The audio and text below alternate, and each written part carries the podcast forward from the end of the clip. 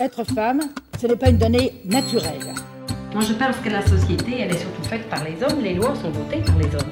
Mais qu'est-ce que vous avez fait? Franchement, rien Rien Rien du tout C'est le résultat d'une histoire. Il n'y a pas un destin biologique, psychologique qui définisse la femme en tant que telle. Bonjour à chacun et chacune. Je suis Jocelyne Adrien Meptoul et je vous remercie d'être au rendez-vous du podcast Femmes engagées, produit et réalisé par Femmes du Monde et réciproquement, l'organisme basé à Paris qui s'intéresse aux droits des femmes à l'international et donne la parole à des femmes engagées aux quatre coins de notre planète.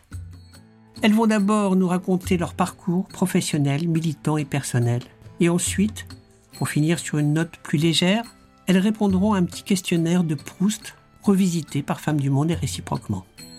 Aujourd'hui, notre femme engagée est la Soudanaise Nisrine El Saïm.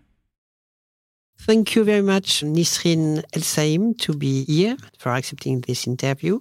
You are an activist in climate change and environment. It's to you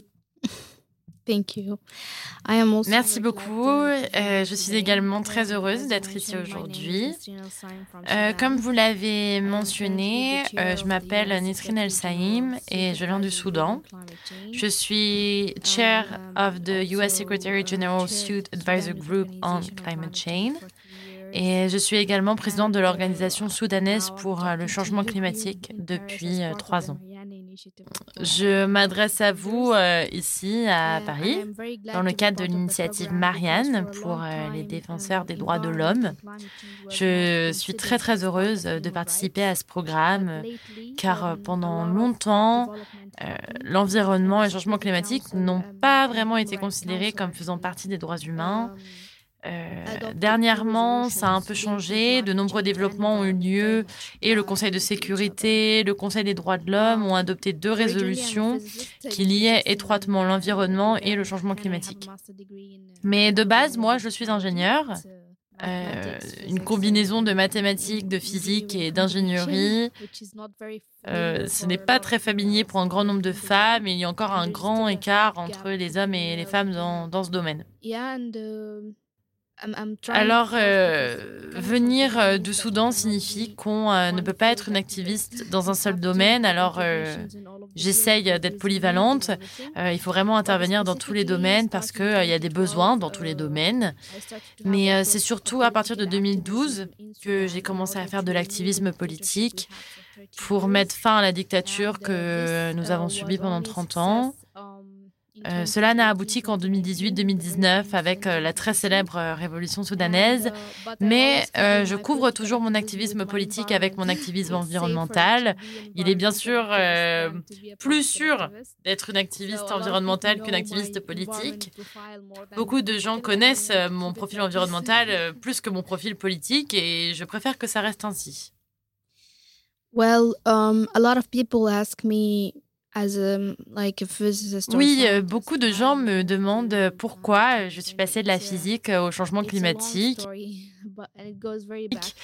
c'est une longue histoire, ça remonte à très loin. En 2003, lorsque les États-Unis ont envahi l'Irak, je ne comprenais pas. J'étais très jeune à l'époque, peut-être 6 ans au moins. Je ne comprenais pas pourquoi des pays aussi éloignés comme les États-Unis pouvaient s'intéresser à un pays comme l'Irak, par exemple. Je ne comprenais pas la politique, euh, ni la géopolitique. Et puis, j'ai commencé à entendre euh, les infos, euh, les journaux. Je me souviens avoir écouté mon père enfin mon beau-père en fait, et ma mère euh, débattre de la question de savoir s'il fallait des armes nucléaires ou non. Et puis je me souviens aussi euh, euh, entendre parler de Kofi Annan, le secrétaire général des Nations Unies de l'époque et le ministre, le ministre des Affaires étrangères des États-Unis. Je comprenais pas vraiment ce qui se passait. Et ma mère essayait de rendre les choses aussi claires que possible pour une enfant de 6 ans, mais euh, j'avais toujours ce point d'interrogation dans la tête. Et ensuite, en grandissant à l'école et en étudiant différentes matières, euh, j'ai développé un plus grand intérêt pour les sciences naturelles comme euh, la physique et la biologie. Et c'est pour ça que euh, j'ai décidé de faire de la physique à l'université. Mais euh, il y avait une grande instabilité politique au Soudan euh, et l'université de Khartoum a connu un, de, de- beaucoup de problèmes. L'université l'université a été fermée pour des raisons politiques et, et je me souviens, j'étais en première année, c'était mon premier conflit avec le pouvoir à l'époque. On avait un examen et des étudiants d'un parti d'opposition se trouvaient dans la salle, à l'intérieur de la salle. Et des étudiants du parti au pouvoir sont entrés dans cette salle et on s'est tous opposés à ça. Je me souviens que c'était très violent parce qu'ils ont jeté des étudiants du balcon. Alors on était au troisième étage. Et je me disais que peu importe la quantité de science ou de connaissances que que- qu'on a dans la tête, les politiciens dirigeront toujours le monde. Et peut-être que euh, je ne veux pas seulement de la science dans ma tête, mais je veux aussi comprendre. Alors- Alors euh, évidemment, après l'incident, l'université a fermé ses portes pendant trois mois. Et pendant ces trois mois, j'ai eu beaucoup de temps pour développer plus d'idées sur ce que je voulais faire. Alors j'ai utilisé Google, j'aime beaucoup Google, et j'ai essayé de faire le lien entre la science et la politique en pensant à ce qui s'est passé en 2003 et en tentant de comprendre ce qui s'était passé. Alors euh, il y avait la diplomatie scientifique. Ça consiste à utiliser les connaissances scientifiques dans les discussions diplomatiques. Les deux sujets les plus importants du développement durable, euh, c'était l'eau, parce que les pays partagent l'eau. Euh, Je pense que euh, 18 ou 21 pays sur la Méditerranée. euh, Et sur la mer Rouge, il y a aussi les Yéménites, euh, les Soudanais, l'Égypte, l'Arabie. euh. Et les pays doivent se mettre d'accord sur la manière dont ils vont gérer cette eau. Mais je n'arrivais pas vraiment à faire le lien avec la physique. C'était ça mon domaine d'étude. Euh, L'autre sujet, c'était le changement climatique. C'était très différent parce que je pouvais faire le lien entre la physique et la réalité de nos communautés, combien ces personnes souffrent euh, du changement climatique, tout en ayant une voix pour les représenter dans les réunions internationales et porter leur histoire dans le monde extérieur. Et c'est comme ça que j'ai commencé à travailler sur le changement climatique. Mais comme je vous l'ai dit avant, lorsqu'on est au Soudan, on doit tout faire. Par exemple, euh, en tant qu'étudiante, euh, j'ai dû faire mes études, m'occuper du changement climatique, mais on avait aussi d'autres problèmes en tant que communauté étudiante. Il y avait beaucoup de violence dans le régime contre nous et surtout contre dans notre université. Il y avait un énorme problème dans la législation et un problème avec les femmes en particulier. Et c'était aux policiers, par exemple, le policier qui devait être un homme, de décider si ce que je portais était convenable ou non. Et euh, je pouvais aller en prison s'il pensait que euh, je portais pas euh, ce qui était approprié. Il y avait aussi beaucoup de problèmes au niveau de la sécurité du campus. Euh, les femmes n'étaient pas autorisées pendant les week-ends, alors que les hommes l'étaient. euh, l'étaient. Ils avaient le droit euh, d'être tard dans la nuit et pendant les week-ends. Dans les manifestations, il y avait une violence systématique contre les femmes. Et malheureusement, la police et le régime soudanais utilisent les abus sexuels comme une arme. On a eu beaucoup de cas de violences sexuelles dans les universités également. Ils utilisent cet outil pour dissuader les femmes de faire de la politique. Euh, Ils répandent la rumeur selon laquelle tous les hommes politiques ont, ont été violés à un moment ou un autre, de sorte que euh, si vous êtes une femme politique, ils essayent de vous stigmatiser. Parfois c'est vrai, parfois c'est juste pour mettre un tabou sur la pratique de la politique elle-même. Malgré tout le travail effectué à l'université, pour le féminisme et la participation politique en particulier, c'est un gros problème et c'est toujours le cas. Merci beaucoup Nisrine. Nous pouvons passer à la deuxième partie de cette interview sur euh, davantage votre vie plus personnelle et privée. Yes, it's a long story. Because I C'est une longue histoire, Euh, unique. parce que euh, je pense que euh, je suis née unique et je vais vous dire pourquoi. Tout ce que j'ai vécu après ma naissance a rendu ma vie encore plus importante. Je pense que euh, la façon dont chacun grandit conditionne beaucoup la personne qui devient en grandissant. D'abord, euh, je suis l'aînée de... des petits-enfants de mes deux familles, même si je n'ai pas été le premier bébé à naître. Je veux dire, ma grand-mère du côté de ma mère, parce qu'elle est la seule à être encore en vie, les deux parents de mon père étant décédés, ainsi que mon grand-père maternel. Bref, ma grand-mère a maintenant 29 petits-enfants. Du côté de mon père, euh, je pense que nous sommes 7, 9, 14 petits-enfants. Et je suis l'aînée des deux côtés. Mais je ne suis pas née la première. J'avais un frère plus âgé que moi, mais euh, il est décédé à l'âge de 6 mois. C'est pourquoi euh, je vous ai dit que, j'étais, que c'était unique? Ma tante et ma mère, elles se sont mariées le même jour, mais ma tante n'a eu des enfants que 12 ans plus tard, euh, pour des raisons naturelles. Donc, ça a été décidé que je, que je serais l'aînée. Je pense que c'est une énorme responsabilité. Euh, après, malheureusement, euh, quand vous êtes l'aîné, vous devez tracer le chemin pour que les autres puissent l'emprunter. Et c'était pas facile du tout, parce que lorsque vous venez d'une communauté conservatrice comme la communauté soudanaise, ils trouvent tout bizarre. Je voulais faire de la physique et ils m'ont dit Quoi Tu veux faire de la physique Tu veux devenir professeur Que fait un physicien je voulais faire une pause d'un an à l'université et faire autre chose. Ils me disaient Quoi? Mais faire une pause? En fait, euh, au Soudan, pour être quelqu'un de bien, il faut être médecin ou ingénieur. C'est la même chose dans les pays en voie de développement. Certains pays ajoutent des avocats, mais au Soudan, il n'y a pas de loi, alors euh, les avocats ne comptent pas vraiment.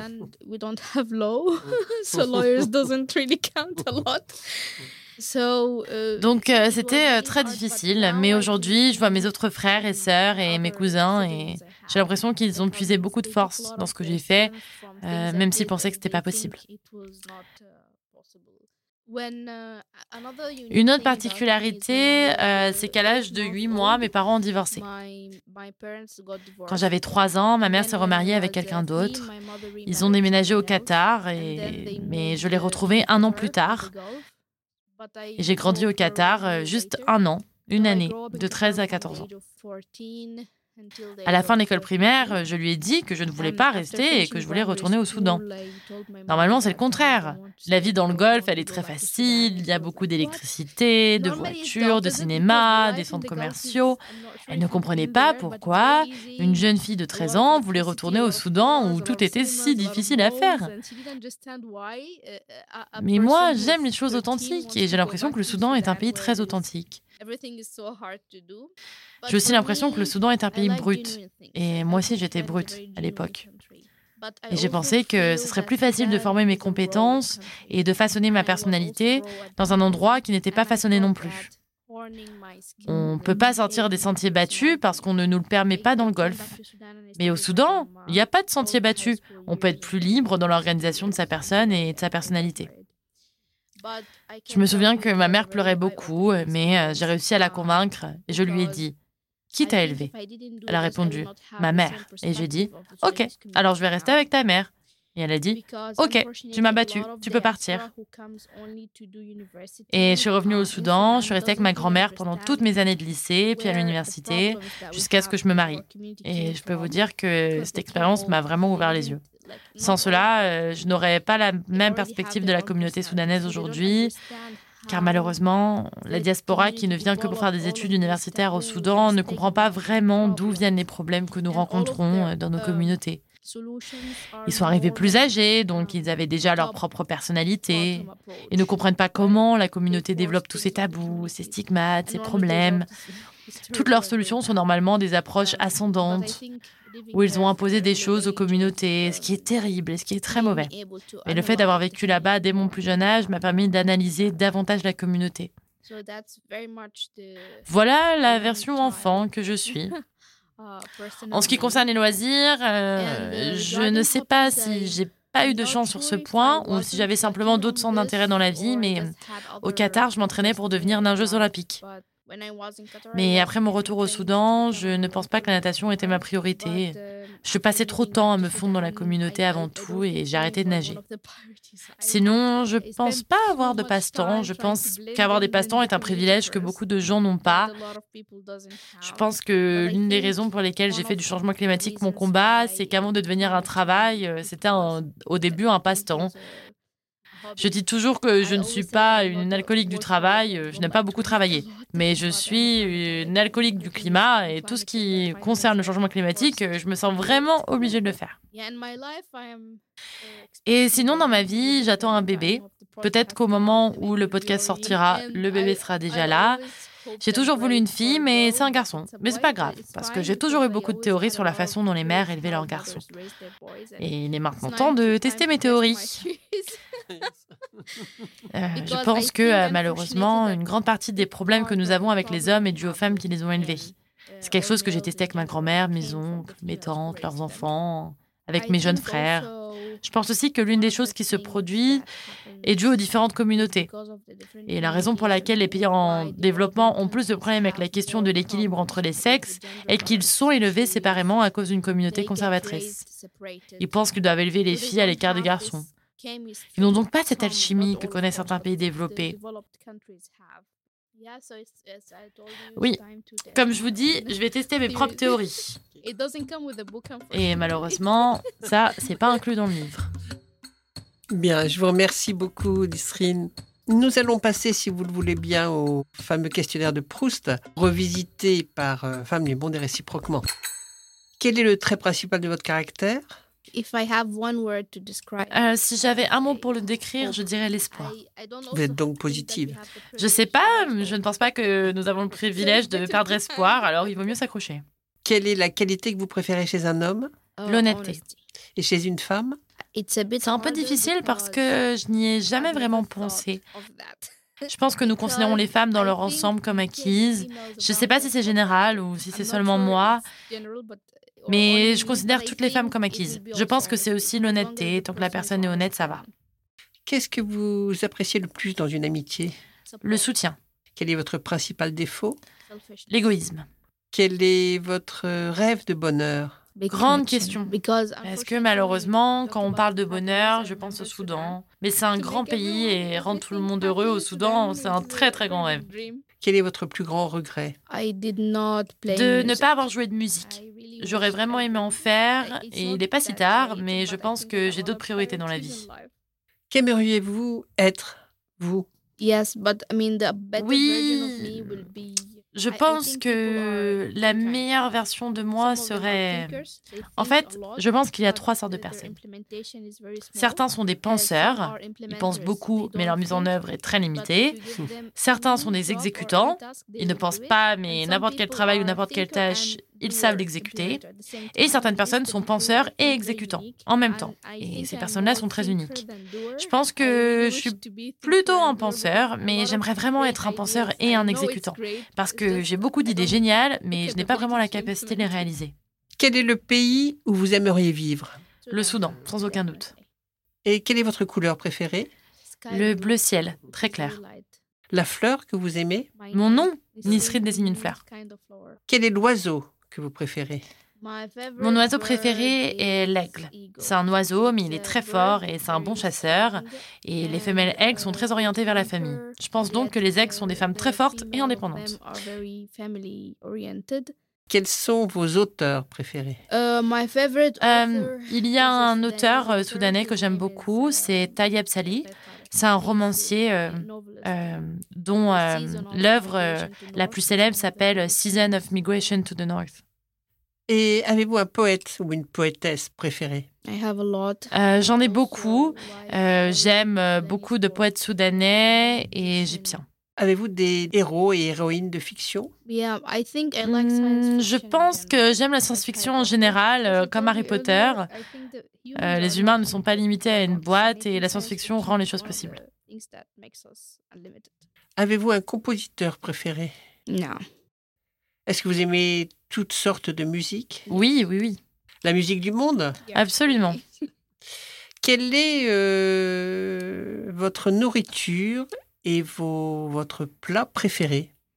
Ma nourriture préférée, c'est toute la nourriture. Mais mon plat préféré serait un plat à base d'aubergine. En fait, tous les plats qui contiennent de l'aubergine. Vous n'avez pas de, cuisine préférée d'un pays? J'aime beaucoup la cuisine marocaine. Euh, évidemment, j'aime beaucoup la cuisine soudanaise, mais si je dois choisir, je dirais la cuisine marocaine. Quels sont vos mots préférés? Liberté, paix, justice. qu'est-ce que vous détestez le plus? Je déteste quand les choses se déroulent contre toute attente, parce qu'on ne peut pas les contrôler. euh, Je déteste pas le contrôle. Y a-t-il un personnage historique que vous détestez par-dessus tout? Je pense que les personnes que nous méprisons le plus dans l'histoire sont celles que nous connaissons le moins, parce qu'ils sont discrets. C'est des visages, euh, il y a des visages dont on peut parler, euh, Staline, Hitler, mais je suis sûre qu'il y a des gens qui se cachent derrière et qu'on ne connaît pas. Je pense que la personne que je déteste vraiment en ce moment, c'est euh, notre ancien président, Bachir. Parce qu'il a eu un pays très riche et unique pendant 30 ans, et au lieu d'aller de l'avant, il nous a systématiquement fait reculer. Et je pense que le Soudan actuel n'est même pas le Soudan des années 70 ou 60. C'est peut-être le Soudan de l'époque du colonialisme. Je ne comprends pas comment quelqu'un peut faire ça. Y a-t-il un fait militaire que vous admirez? Quel est le don de la nature que vous aimeriez avoir? J'aimerais avoir une voix pour chanter. Ah, yes. Comment voulez-vous mourir? Très jeune, très active, euh, peut-être au sommet d'une montagne ou quelque chose comme ça. Je me vois pas vieille et mourant dans mon lit. Mais bon, avant, j'avais personne pour euh, s'inquiéter si je partais. Maintenant, j'ai le bébé qui arrive et je m'inquiète toujours de savoir si j'aurai assez de temps avec lui, euh, s'il sera prêt à affronter le monde. Et parce que le fait d'avoir une mère et un père vous rend parfois très très fort. Aujourd'hui, Nisrine, quel est votre état d'esprit actuel? Je pense que mon état d'esprit ressemble beaucoup au temps parisien d'aujourd'hui. Euh, fin de semaine très chaude et début de semaine très pluvieux. C'est pas stable du tout. Mais je ne peux pas leur en vouloir, hein, il se passe beaucoup de choses.